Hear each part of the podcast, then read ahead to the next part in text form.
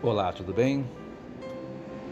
Eu me chamo Josué Álvaro e venho aqui apresentar a vocês este podcast acerca da Semana Santa e o Domingo de Páscoa.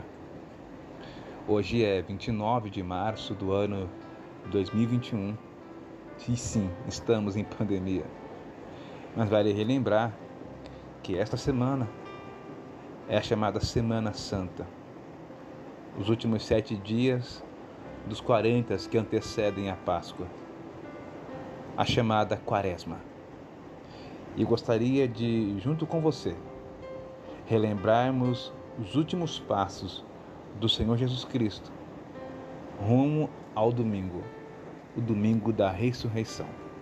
Bora comigo?